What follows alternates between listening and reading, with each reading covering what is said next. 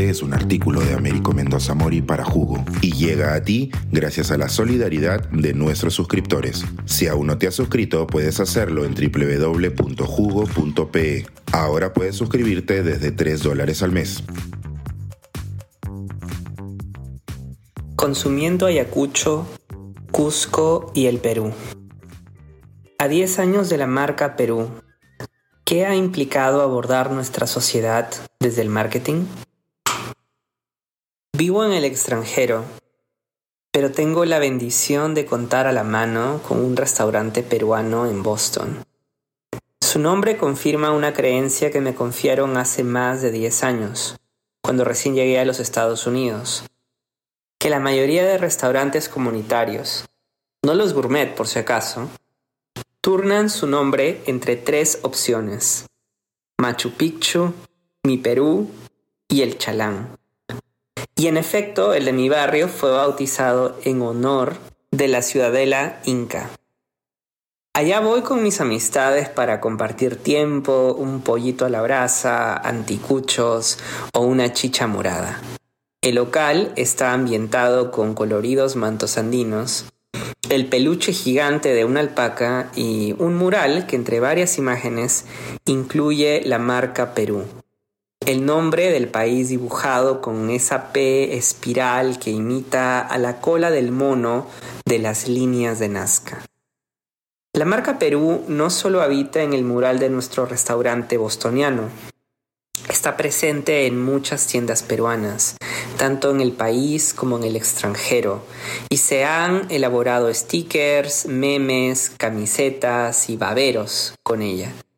En teoría se necesita permiso para su uso, pero ha sido tan bien acogida por la sociedad peruana que ya se ha convertido en parte del imaginario visual cotidiano. Lanzada a inicios de la década pasada, la marca se dio a conocer de forma masiva mediante un comercial que contaba la historia de una ciudad de Nebraska, Estados Unidos, que tenía un nombre idéntico al de nuestro país, con la diferencia de que ellos no sabían de las maravillas de, entre comillas, ser peruano. Un grupo de personalidades, entre ellos chefs, músicos, surfistas y actores peruanos, tenían la misión de educar a estos peruanos de Nebraska sobre las bondades de nuestro país. El video operaba como un manifiesto. Cito. Ustedes son de Perú. Tienen derecho a comer rico, anunciaba uno de los personajes. Y luego de ello les servían picarones, papa la huancaína y seco de carne. Esta publicidad fue muy exitosa. Ha logrado reconocimiento y popularidad para la marca que, con los años, se ha establecido ampliamente. Sin embargo, como varias personas señalaron durante su lanzamiento, la creación de la narrativa de un país entre comillas perfecto contrastaba con las precariedades económicas, la desnutrición y la polarización política que el Perú ha tenido en estos años.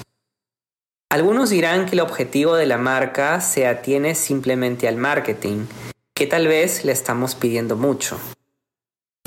La marca Perú, más allá de su fin comercial, ha sido asimilada por algunos como una visión de país que desproblematiza mucho de los retos que tenemos por delante. Varios políticos, empresarios y otros grupos de poder ponen mucho énfasis en lo publicitario como solución a la desigualdad, la crisis educativa, la polarización social y la economía.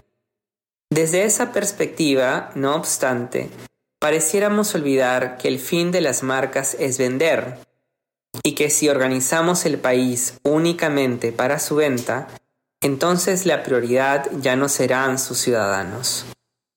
Este dilema no es exclusivo del Perú.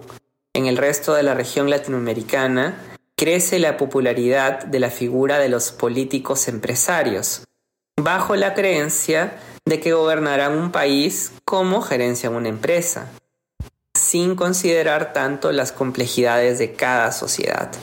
Por ejemplo, ¿No es el actual alcalde de Miraflores, en Lima, un conocido empresario del turismo que no ha sabido conectar con un vecindario que ahora pide su vacancia?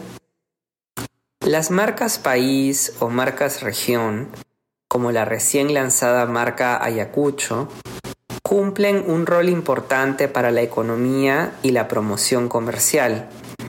Al mismo tiempo, nuestra sociedad, cultura y retos para el futuro son imposibles de encapsular en un logotipo o en un plato de ceviche. Como dice la popular frase, vamos por más. A que sí.